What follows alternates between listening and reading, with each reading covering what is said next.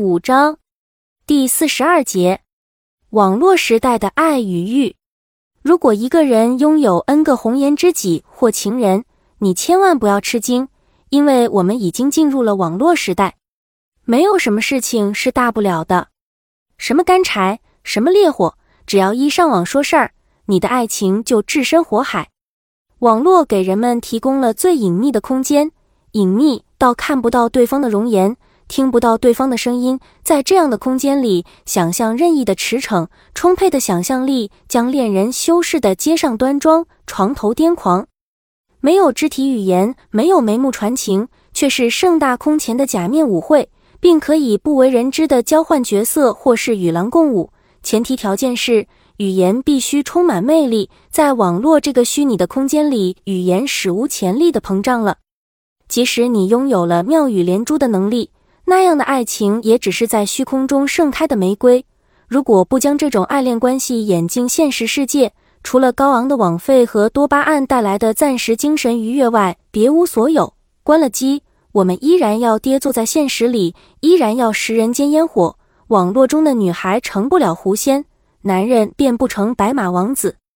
有些少男少女们将这样的虚拟之情假戏真做。前不久发生了一起因网恋而殉情的事件，网友们为投江的花季女孩在网上设了灵堂，修建了电子坟墓。从某些方面，我们可以看到新人类对网恋抱着无比的真诚，而正是这种真诚，使得受伤者不在少数，而成就良缘的却少之又少。而成年人也许更倾向于将它当做正餐后的甜品和现实生活之锦缎上添的花朵，可以远观，可以鉴赏，可以把玩，可休想套牢自己的生活。在这样的心态下，网恋成为一种游刃有余的游戏。这种高级的智力爱情游戏充满了趣味，玩不下去，换一个名字，让我们重新粉墨登场。只要不进入现实，爱就爱了吧。彼此慰藉有什么错呢？给你温暖的是异性，是同性还是魂灵？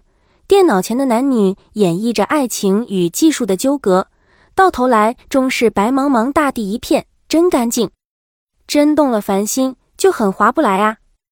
现在的网络经济在中国发展的很疯狂，很多人借助网络来寻找自己的爱情，但是也有很多的骗子也借助网络来行骗，这是大家需要格外小心的。有人问老爸李敖：“现在的男男女女对性都很随便，比如通过网络认识而发生性关系，您怎么看待现在社会中这种性爱的泛滥？”他说：“通过网络认识的人，你看我也不怎么样，我看你也不怎么样，大家来一次一夜情，这是不好的。爱情不要这样凑合和将就，这是没有格调的。